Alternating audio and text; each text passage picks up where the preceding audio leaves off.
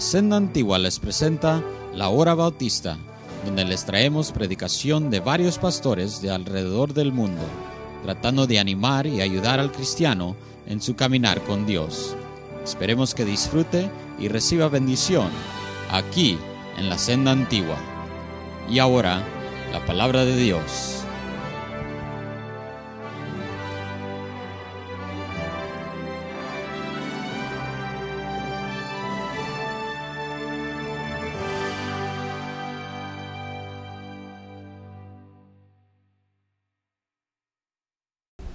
Señor. Señor, gracias.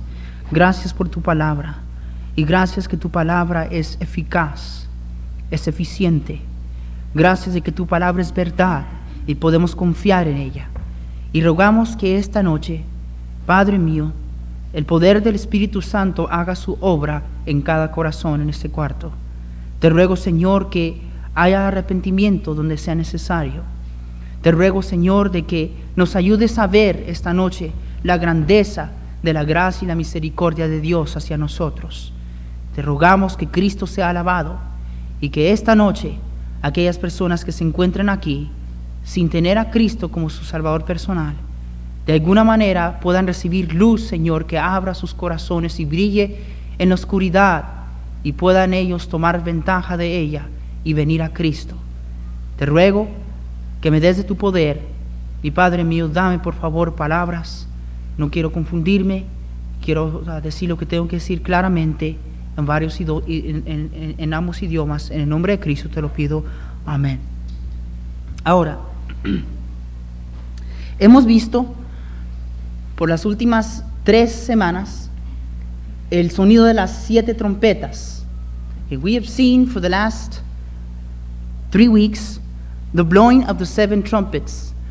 Ahora, el sonido de las siete trompetas más bien viene siendo como eh, parte del séptimo sello. Si se acuerdan, comenzamos con siete sellos. Y el séptimo sello contenía las siete ¿qué? trompetas. Now, the seven trumpets are actually part of the seventh seal. Now, if we remember well, the first uh, thing that we saw are seven seals. The seventh one contained these seven trumpets of which we're talking about now. Ahora, la semana pasada vimos, este, antepasada, vimos el sonido de la quinta trompeta.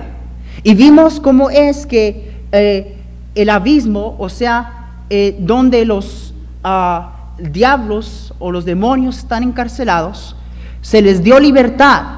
Y se les dio libertad para que pudiesen atormentar a los hombres de una manera tremenda. Now, as we saw a couple of weeks ago in the uh, blowing of the fifth trumpet, uh, Hades, the dwelling of demons, the dwelling of uh, all the, the spiritual uh, uh, um, beings of Satan, was set loose. And they were set loose specifically for one reason that is to torture, to torment men for certain months to torment them in such a way that the Bible said that in those days men will seek to die, but death will not come. They will seek to, to uh, commit suicide because of the horror, because of the torment, but death will not come. They must suffer the judgment of God. Ahora, si se acuerdan, tienen que sufrir el juicio de Dios. Si se recuerdan, dice la Biblia que buscaban la muerte, pero a la muerte que huía. ¿Okay? Ahora, es importante eso. Porque venimos ahora al versículo 12 y dice así, el primer ay pasó, he aquí vienen aún dos ayes después de esto. O sea que este es el primer ay. Y, y nos ponemos a pensar que el versículo 12 está como quien dice diciendo, si ustedes creen que esto es algo, este nomás es el primero. Now, verse 12 I don't have an English translation with me, but verse 12 says something like this The first woe has come to pass. Behold, the second woes, or the next two woes, will come after this. And the Bible seems to be telling us in verse 12 something along the line that um, if you think that the first woe was bad, if you think that the sounding of the fifth trumpet was bad, wait a minute, there's two more coming. Y eso es exactamente lo que está diciendo aquí. Tú crees que, el primer ay fue tremendo, fue, fue terrible, espera que vienen dos más. Ahora, en todo esto, y, quiero, eh, por eso es que entre medio de todos, todos estos eh, pasajes de, de ira y de, y de juicio de Dios, siempre ah, hay, podríamos decir, unos versículos que justifican a Dios, que justifican lo que está sucediendo. Porque es muy fácil que al leer esto nosotros perdamos el pensamiento y, comencemos a razonar como este mundo y, comen- comencemos a preguntarnos, bueno, ¿y por qué es que Dios es tan terrible en, hacer todas estas cosas? ¿Por qué es que Dios, por qué es que Dios permite tan cosa- cosas tan terribles? Eh, eh, eh, ¿Cómo es que ah, puede un Dios, acaso Dios se deleita? ¿Acaso Dios eh, se goza en el hecho de que estas cosas van a estar sucediendo? Now, in all the passages that we've been reading about the judgment and- and- and- of God eh, eh, and about the wrath of God to come, the Bible always uh, makes a point of putting some verses there that will justify God. Now, not that God needs justifying, because see, God doesn't need to ask you or me what to do. He doesn't need justifying. But Christians may read this, even Christians may read this, and we must start we might start reasoning and we must we might start thinking as this world thinks and say to ourselves, boy, you know, the, the first woe was bad.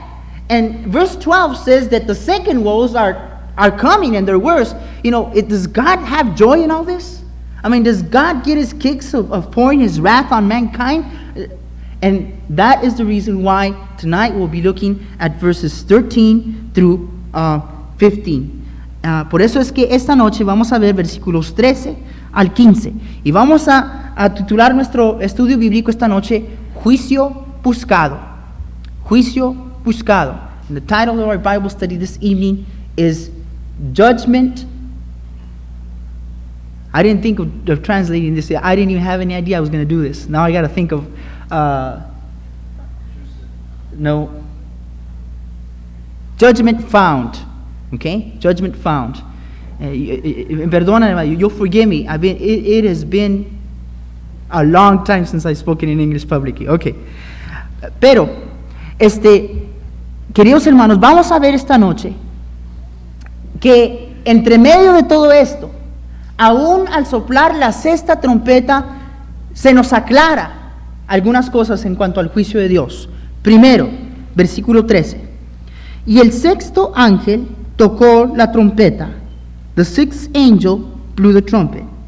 Y oí una voz de entre los cuatro cuernos del altar de oro que estaban delante de Dios, diciendo al sexto ángel que tenía la trompeta, desata a los cuatro ángeles que están atados junto al, al río, al gran río Eufrates. Y fueron desatados los cuatro ángeles que estaban preparados para la hora, día, mes y año, a fin de matar a la tercera parte de los hombres.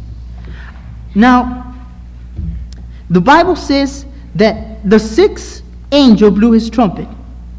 And as he blew the trumpet, a voice came from the seven horns of the altar of gold that were before God, saying to the sixth angel to loose the four angels that were bound by the great ri- uh, ri- river.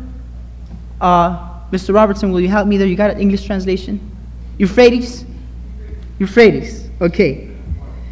Give me an English translation here. Vamos a poner un poco green, greeny talk esta noche, hermanos. Okay. Now, where was I? Okay. Now, ahora, eh, la Biblia nos, nos enseña que estos cuatro ángeles estaban, ¿qué? Atados. Y eso es importante, porque nos enseña que estos cuatro ángeles estando atados no eran ángeles celestes, no eran ángeles de Dios, Si, si así hubiese sido, no hubieran estado atados. Tal y como se les dio libertad a los, a los ángeles o los demonios que estaban en el abismo. Now, it's necessary for us to see that the four angels, the four angels that were told uh, to, to be set loose, they are not angelic in the sense that they are not God's angels. It says that they are bound. Now, if they were not bound, they would probably refer to God's angels. The fact that the Bible says that they were bound necessitates for them to be uh, evil angels, or as we should say, angels or demons. Okay? Now, we need to understand one thing demons are nothing uh, uh, other than uh, fallen angels. When Satan and the third of the angelic beings rebelled against God, they were cast out of heaven, one third, and their leader Satan. So we need to understand that. Ahora, la Biblia nos dice esto en el versículo 13. Y el sexto ángel tocó la trompeta y oí una voz de entre los cuatro cuernos del altar de oro que estaba delante de quién? De Dios. Ahora, quiero aclarar esto. Dice aquí que cuando el ángel tocó la trompeta, se oyó una voz de entre las cuatro, los cuatro cuernos del altar de oro que estaba delante de Dios. Ahora, el tabernáculo, cual se le fue instruido a Moisés, él es más bien una réplica de lo que se encuentra en el cielo. Moisés se le fue dado una descripción del tabernáculo en el cielo, que, lo que, que es lo cual él trató de producir en réplica aquí en la tierra. Ahora, ah, en el tabernáculo había dos altares. Había primeramente el altar grande, o podríamos decir ah, este, el, altar, el gran altar, el altar de, de bronce. Y este altar eh, estaba ah, localizado fue afuera del, santuario, en la corte del tabernáculo, y aquí es donde se hacía el derramamiento de sangre. Aquí es donde se traía el sacrificio. Aquí es donde se degollaba el cordero.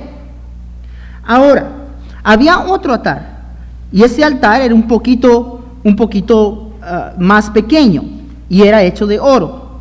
Ahora, este altar estaba antes o ante el velo del lugar santísimo. Y el altar este era de adoración, de intercesión y mediación por, por, por el hombre. Y el altar de oro, que era el más pequeño, que estaba cerca o ante el velo del lugar santísimo, tenía cuatro cuernos. Ahora escúcheme, no se me vayan a ir todavía, porque ahora tengo que decir esto en gringo. Now, we need to understand what it means here uh, when it talks about the four horns. It says here, and the sixth angel sounded, and I heard a voice from the four horns of the golden altar, which is before God. When God gave uh, Moses the design of the tabernacle in the Old Testament, God was giving him, in a sense, uh, instructions as close as could be followed of a replica of heaven, of how the tabernacle or the sanctuary or the dwelling of God is in heaven. Now, in the tabernacle, there were two altars.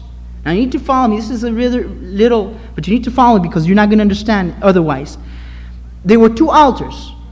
First altar was the brazen altar. This was the, the great altar. And on this altar, this is the one where, where sacrifices of blood will be brought uh, for the remission of sins, or should we say, for the covering of sin. And uh, there was a second altar, and this altar was made out of gold, and it was right before the veil of the, of the Holy of Holies, or the most holy place, as it was called. Now, this altar of gold had four horns. Okay? Ahora, este altar tenía cuatro cuernos, no se olviden. ¿Cuál? El que estaba ante el velo, el que estaba ante el velo. ¿Ok? El que estaba ante, ¿dónde, hermanos? Ante, no, no, háblenme porque voy a creer que se me están durmiendo, ¿ok? Ah, ahora, cuando traían el sacrificio, el sumo sacerdote o el, o el indicado sacerdote hacía, venía primero al altar de bronce, de sacrificio, donde se derramaba la sangre. Entonces, después de eso, agarraba de la sangre, agarraba primeramente el incensario y agarraba fuego desde allí, y luego agarraba de la sangre y iba al altar de oro y lo ponía en la punta o eh, eh, este, echaba en la punta de los cuatro cuernos la sangre. Okay? Now, the priest in, that, in those days would come first to the brazen altar, to the altar of sacrifice. They would sacrifice a lamb or, or uh, whatever the requirement for sacrifice would be for sin according to the sin, according to the law of Moses.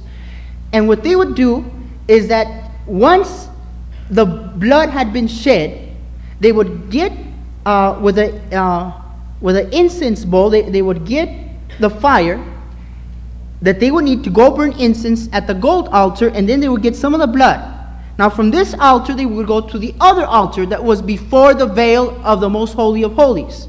Then they would go, and then they would put on each horn It had four horns, remember? They would put blood on each of those horns. Ahora, ¿qué quiere decir todo esto? ¿Qué, ¿Qué significado tiene todo esto? Bueno, queridos hermanos, todo esto solo nos enseña o está enseñando que la base de la oración y la adoración es sacrificio y derramamiento de sangre, sin lo cual no puede el hombre recibir perdón de pecado y como consecuencia no puede venir ante la presencia de Dios. O sea que ven, queridos hermanos, antes de que nosotros ponga, podamos venir al altar de adoración y oración, tenemos que encargarnos de qué? De nuestro pecado. ¿Entendemos eso? ¿Ok?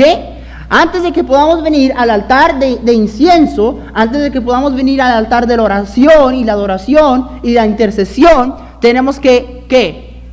¿Qué nos dijo el Señor Jesucristo? Cuando tú vengas acá a presentar tu sacrificio, y tú te acuerdas que tú tienes algo contra tu hermano, ¿qué? Deja ahí eso y ve a arreglar ese asunto con tu hermano y entonces viene a, a, a eh, ve primero al altar de bronce, ve primero al altar de sacrificio y entonces viene a ofrecer acá al altar de oro. ¿Ok? Ahora, now, what is the significance of all this? What this is teaching us is none, uh, nothing other than this that the base for prayer, adoration, and intercession is nothing, nothing other than the shedding of blood, without which there can be no forgiveness of sin for man. And as a consequence, man cannot come before the presence of God without the shedding of blood. Now, that is why the Lord Jesus Christ said, If you bring your sacrifice, and you remember that you have something against your brother or that your brother has something against you, leave your sacrifice there. And you go over there and straighten that thing up first with your brother and then come and back and sacrifice. You go first to the brazen altar. You go first to the, to the, to the, to the altar where the shedding of blood is performed. And then you can come to the altar of prayer, intercession, and adoration. Ahora, ¿Qué es lo que está diciendo todo esto? What is all this telling us? Nos está diciendo básicamente esto. En estos tiempos que estamos viviendo, en este momento, el sacrificio de sangre y oraciones de intercesión han sido exclusivamente para misericordia, para el perdón de Dios, para la salvación de Dios. Hasta este momento, ahorita en este tiempo que estamos viviendo, hermanos, estos altares sirven para nuestro bien sirven para intercesión, sirven para el perdón de nuestros pecados y nuestro poder comunicarnos con Dios. Ahora, ¿cómo, sucede, cómo existe todo esto? Todo está envuelto en el sacrificio que fue uh, uh, presentado ante la cruz del Calvario por medio del, Señor Jesucristo. Amén. Okay. Now, we need to understand what does this, what is, what does all this mean? It means this. At the present time, right now, we are living in a time where all these things are for, in a sense, are good. Uh, the sacrifice of blood and prayer, for, and, uh, prayer uh, of intercession have been up to this time exclusively referring to mercy, to pardon, to grace, and to the salvation of God. Up to this point. In the times that we're living right now, these things are exclusively for our own good, for our being able to come before God. Now, how is all this? You say, well, where's the altars and where's all this? All this is wrapped up in one thing or one uh, sacrifice which was performed on Calvary, and that was who? The Lord Jesus Christ. Okay? The Lord Jesus Christ was the adequate the satisfactory uh, sacrifice by which we now can have mercy, forgiveness, and grace before God. Up to this point, the significance of this altar has been only this intercession, pardon, salvation, and mercy. Okay? But now, this is different. Pero ahora las cosas cambian, hermanos. Este altar el altar de oro, el altar que se usaba para intercesión, para gracia, para misericordia, para perdón de pecados. De en medio de los cuatro cuernos de este altar, ahora es que viene el gran grito que dice, desata a los cuatro ángeles que están atados junto al gran río Eufrates. Not anymore. Up to this time, this altar has represented intercession, forgiveness, pardon, salvation, mercy. But not anymore.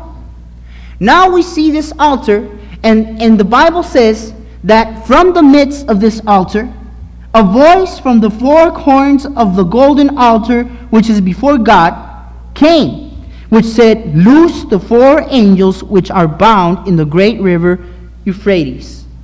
Ahora, ¿qué está sucediendo aquí? ¿Qué es lo que está pasando aquí? Cuando el hombre, queridos hermanos, rechaza aquello con lo cual él puede tener perdón y compañerismo con Dios, desprecia la puerta por la cual uno puede tener misericordia y acceso al trono de gracia, y pisotea el sacrificio de sangre presentado por el Señor Jesucristo, a este punto el mismo altar, el mismo altar, cual antes gritaba por misericordia, por gracia, y clamaba a, gran voz por intercesión, ahora clama a gran voz por algo distinto, juicio y condenación. The Bible is telling us this. When man spurns. when man sets aside that which God has put as the way that he can have fellowship with him, when he despises the door which God has put through the shedding of blood of the Lord Jesus Christ, by which he can obtain mercy and grace, and when he uh, uh, when he uh, uh when he when he sits on ground and, and steps on the sacrifice of blood made by Jesus Christ, this altar, which before was an altar of grace, was an altar of pardon, which was an altar of mercy, no more is an altar of mercy. This very altar is the one that now proclaims and shouts with a loud voice judgment, judgment and condemnation. Miren, queridos hermanos, les voy a decir una cosa.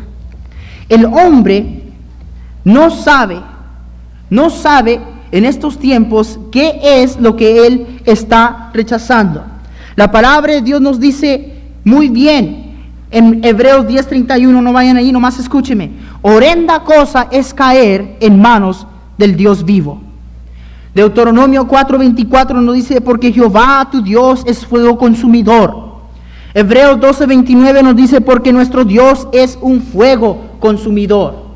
Y quiero decir que si hay, alguna persona aquí en este cuarto, quiero decirle a usted, querido amigo mío, que no espere usted algún día hasta que ya no haya más esperanza.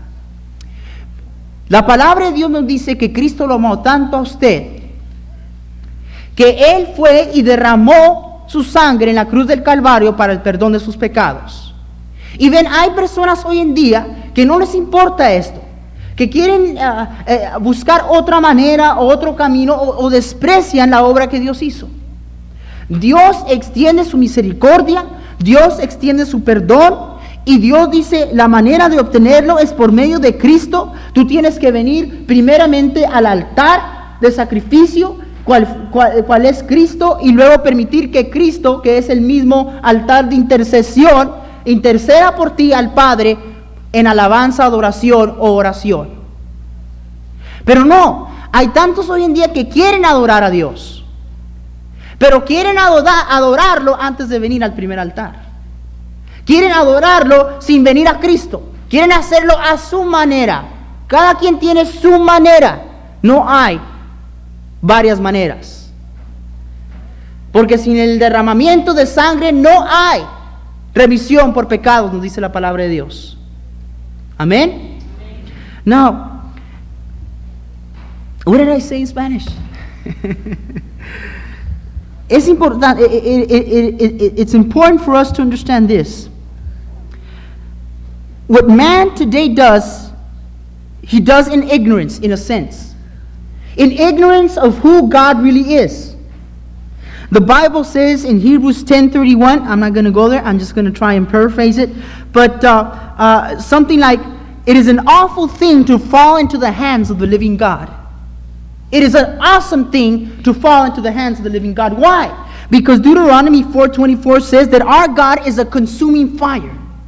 In another place, Hebrews 12:29 it says, our, Because our God is a consuming fire.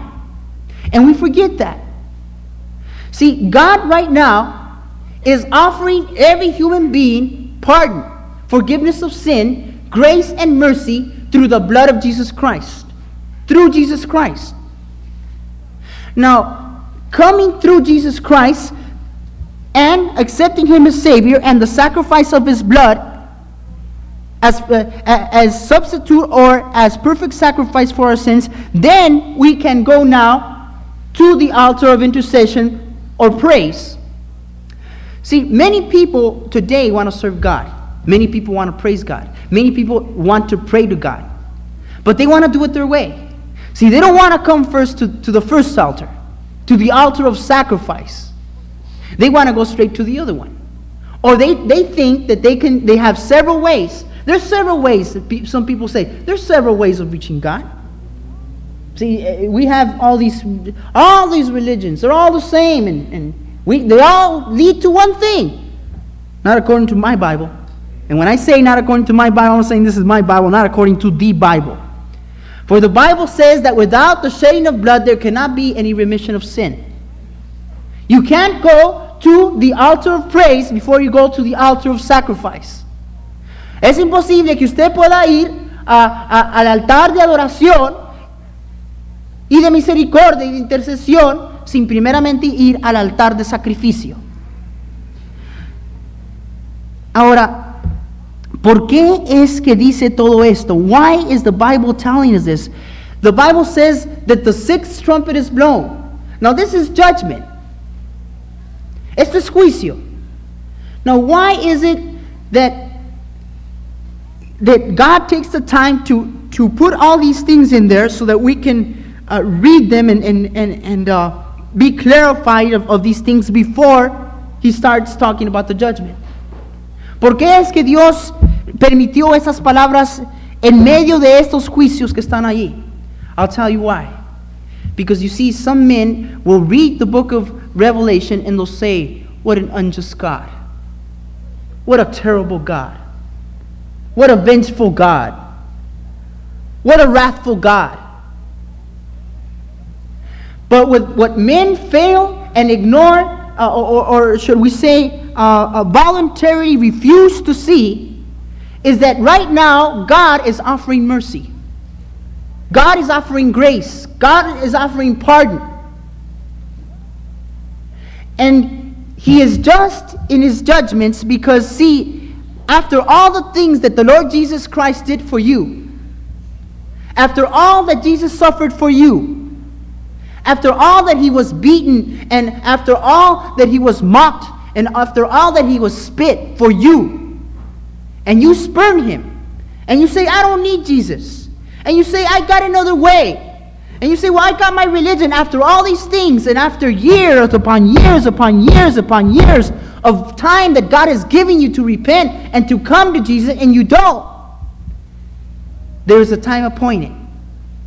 There is a time that God has appointed in which no more the altar will be of mercy and of pardon and of grace.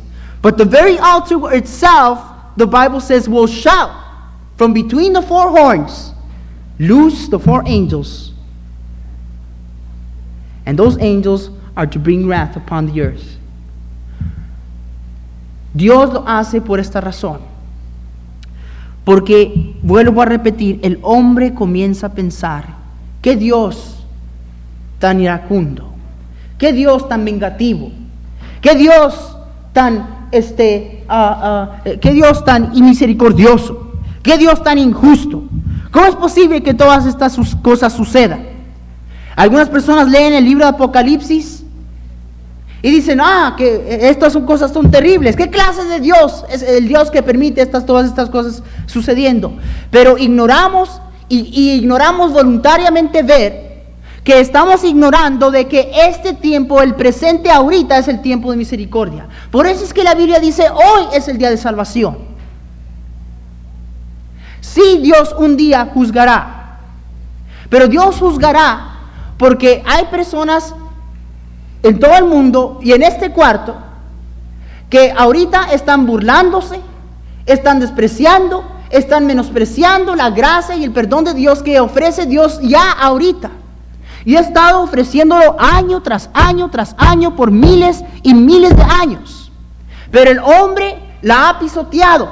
El hombre dice, no, yo no necesito a Cristo. No, yo, yo tengo otra manera de hacerlo. No, yo tengo mi religión. Y llega el momento y llegará el día, queridos hermanos, en que aquel altar que antes era usado para misericordia y antes era usado para perdón y gracia, de ese mismo altar, de en medio de los cuatro cuernos, vendrá la voz que dirá, que dirá desata a los cuatro ángeles.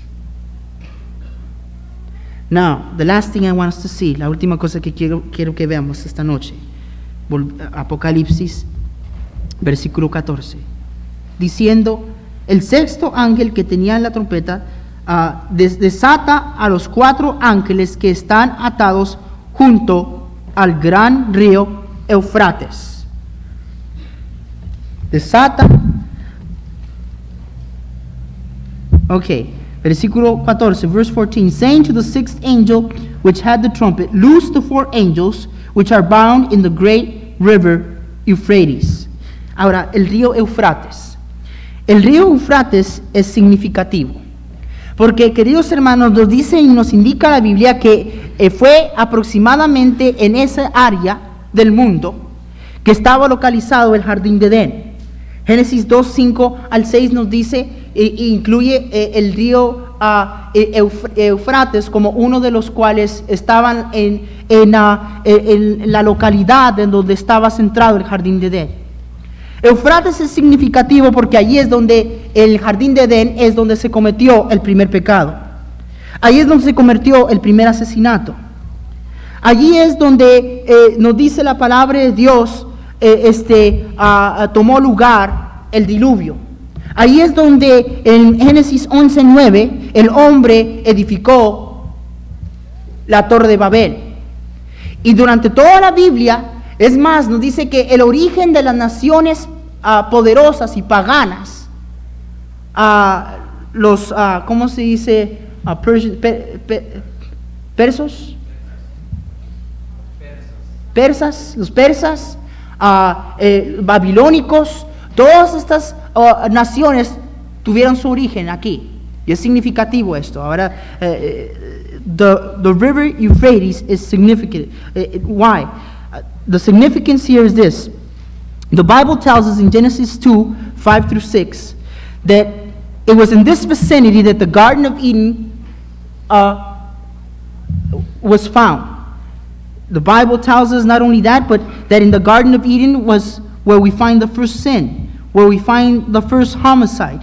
In, in chapter 7 of Genesis, verse 11 and, and, and forward, the Bible tells us that, that is where the great uh, uh, deluge or uh, the flood uh, took place. Uh, Genesis 11 9 tells us that that's where the men uh, edified the Tower of Babel. It is of great significance that it says here the river Euphrates. Now, another reason why it is, it is significant is because east of the river, river Euphrates is where now we find the greatest concentration of people, of civilization. Napoleon said, China is a sleeping giant, and God have mercy on that nation that wakes it. ¿Por qué es significativo? Es significativo por esto, pero no solamente por esto, sino porque, queridos hermanos, este del río Eufrates se encuentra la concentración, el número más grande de, humanidad del mundo. La concentración más grande de civilización. Napoleón dijo, la China es un gigante durmiente. Y Dios tenga misericordia a aquella nación que lo despierte. ¿Ok? Y esto es significativo. Pero vamos a seguir adelante. Versículo 15, verse 15. Y fueron desatados los cuatro ángeles que estaban preparados para la hora, día, mes y año, a fin de matar a la tercera parte de los hombres. Verse 15. And the four angels were loosed, which were prepared for an hour, and a day, and a month, and a year for to slay the third part of men. Lo último que quiero decir esta noche en cuanto al juicio buscado es esto. Todo sucederá a su tiempo. Todo sucederá a su tiempo. Miren, queridos hermanos, esta semana pasada recibí noticias de, un hermano que sufrió una cosa tremenda a manos de, de hombres injustos de hombres perversos. Y mi corazón, queridos hermanos, ha estado con una gran carga toda esta semana, más pensando en eso. Más pensando en eso. Y a veces, queridos hermanos, parece suceder de que no hay quien controle la maldad. Ah, parece suceder que el mal continúa y los pecadores parecen progresar y, este, ah, eh, progresan y ah, siguen en sus barbaridades. Parece que Dios lo ignora y, no se fija de todas estas cosas que, que eh, están sucediendo. This last week, I received a telephone call. One of the brothers here from the church, and gave me some news that that were really bad. That he had suffered at the hands of some perverse men. And I I'd been carrying this, this load in my heart all this week. And sometimes we might ask ourselves because we see sin running rampant. We see wrongdoers getting away with they should not get away with. We see the bad seeming to progress. We see awful and, and, and, and, and uh, and uh, terrible things going on in our world. And it seems as if God has forgotten about this whole thing and He's ignoring all these bads and He, he doesn't pay attention to them. Pero queridos hermanos, nos dice el versículo 15. Y fueron desatados los cuatro ángeles que estaban, ¿qué? Preparados para la hora, día, mes y qué? Y año. But the Bible tells us, and the four angels were loosed, which were prepared for an hour and a day and a month and a year.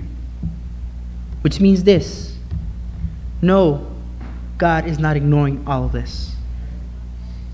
No, man will not always get away with it.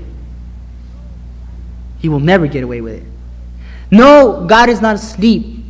No, God has not turned his face upon this world and has let everything happen without any consequences. There is an hour, and there is a day, and there is a month, and there is a year. Prepared. As sure as you and I are here, the time will come. The time has been prepared. We're going to see one last verse this evening, and that's in Habakkuk. Libro de Habacuc. Vamos a ver un último texto esta noche, el libro de Habacuc. Abaqué, dijo una día. Lean sus Biblias, hermanos.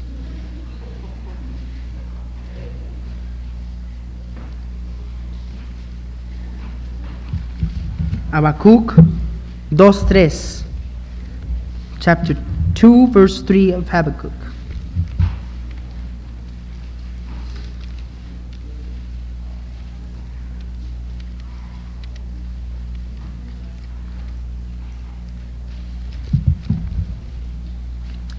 Habacuc 2.3.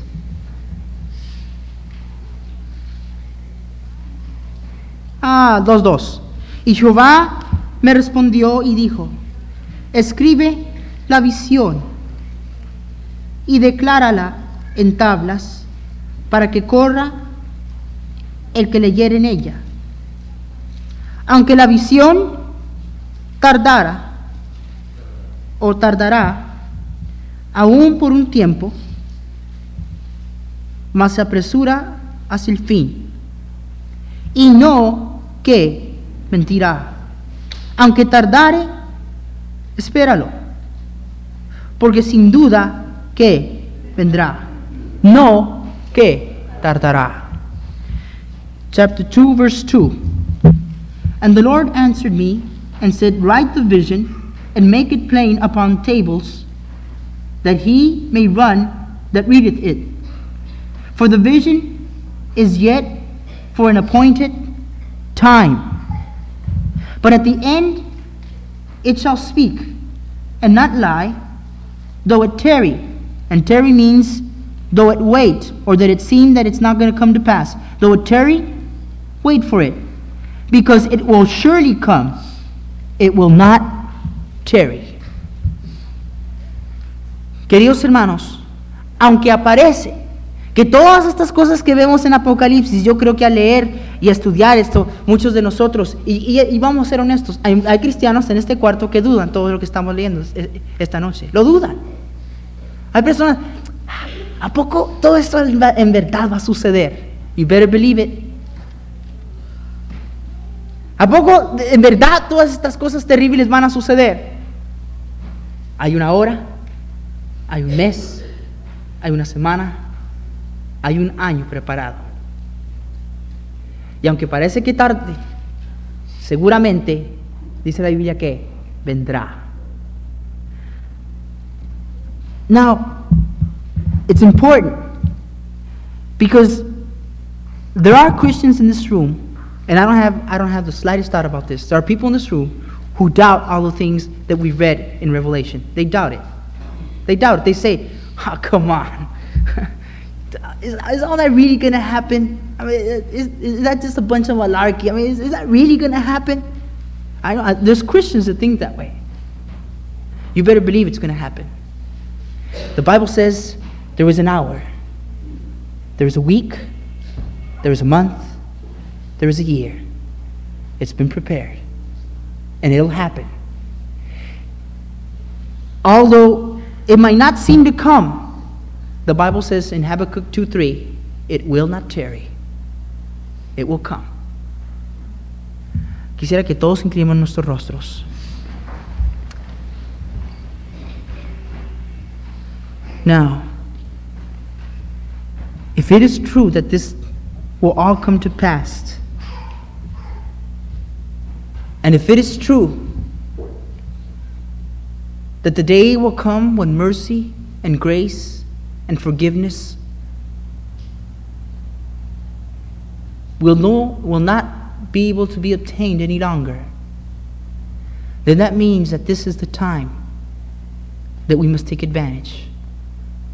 This is the time, the time when God is offering you His forgiveness, His mercy, and His grace. Let me ask you something. If you were to die today, would you be 100% sure, 100% without a doubt, not 85%, not 90%, not 90.999%, or 99.999%, but would you be 100% sure that you would go to heaven? Now you say, you know, Pastor, I, I thought, I, I thought nobody could know that. I got news for you. You can know. You can know.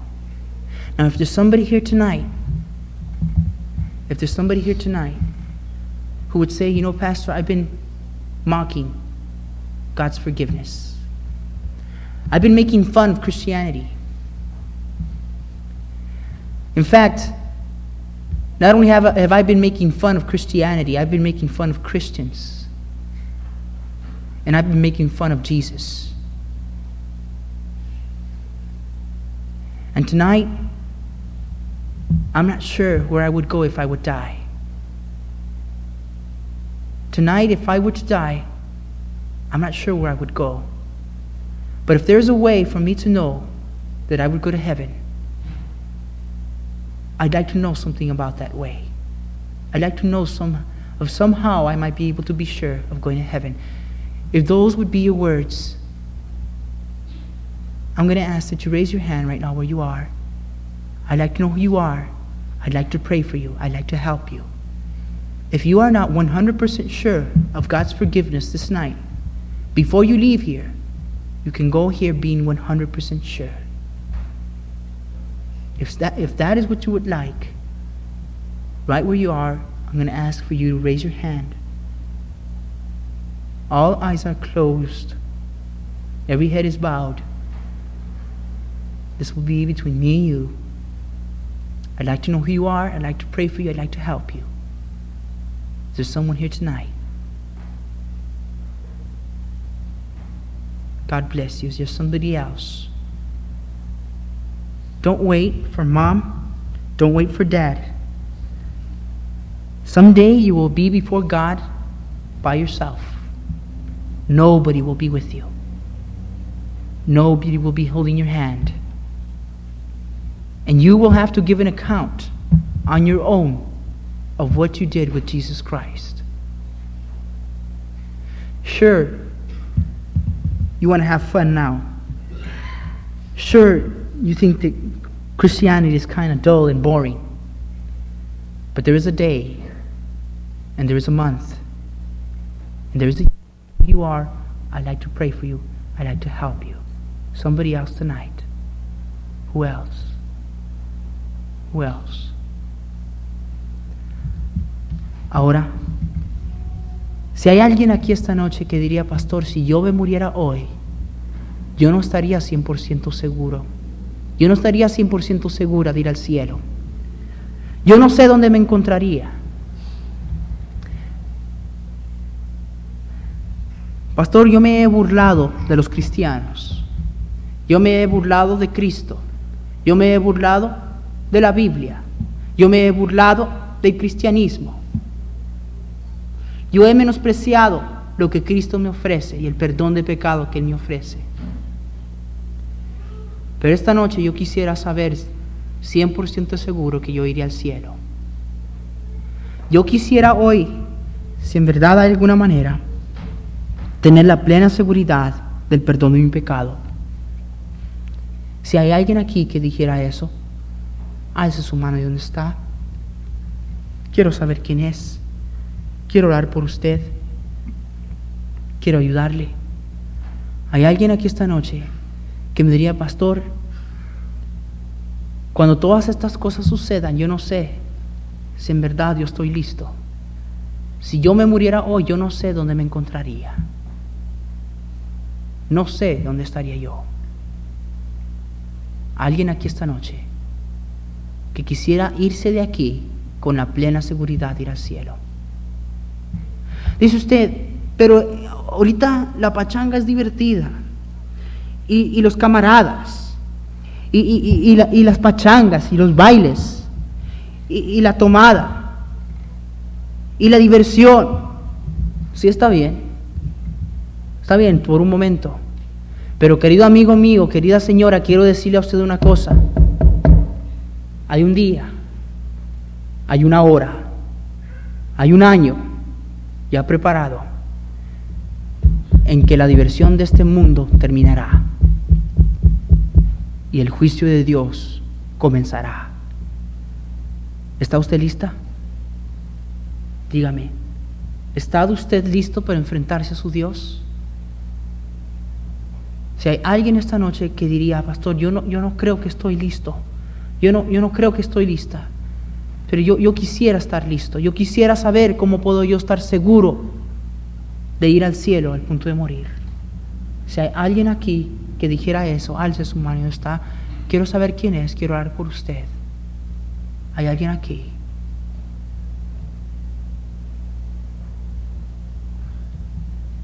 Señor, gracias.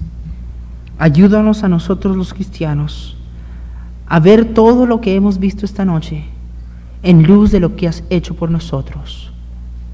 Señor, cuán grande ha sido tu perdón, cuán grande ha sido tu misericordia y tu gracia con nosotros. Gracias, Señor, que ese tiempo en que la gracia y la misericordia y el perdón se ofrecen no se ha terminado antes de que nosotros te hayamos aceptado. Gracias Señor porque vemos lo que podría haber sido nuestro futuro.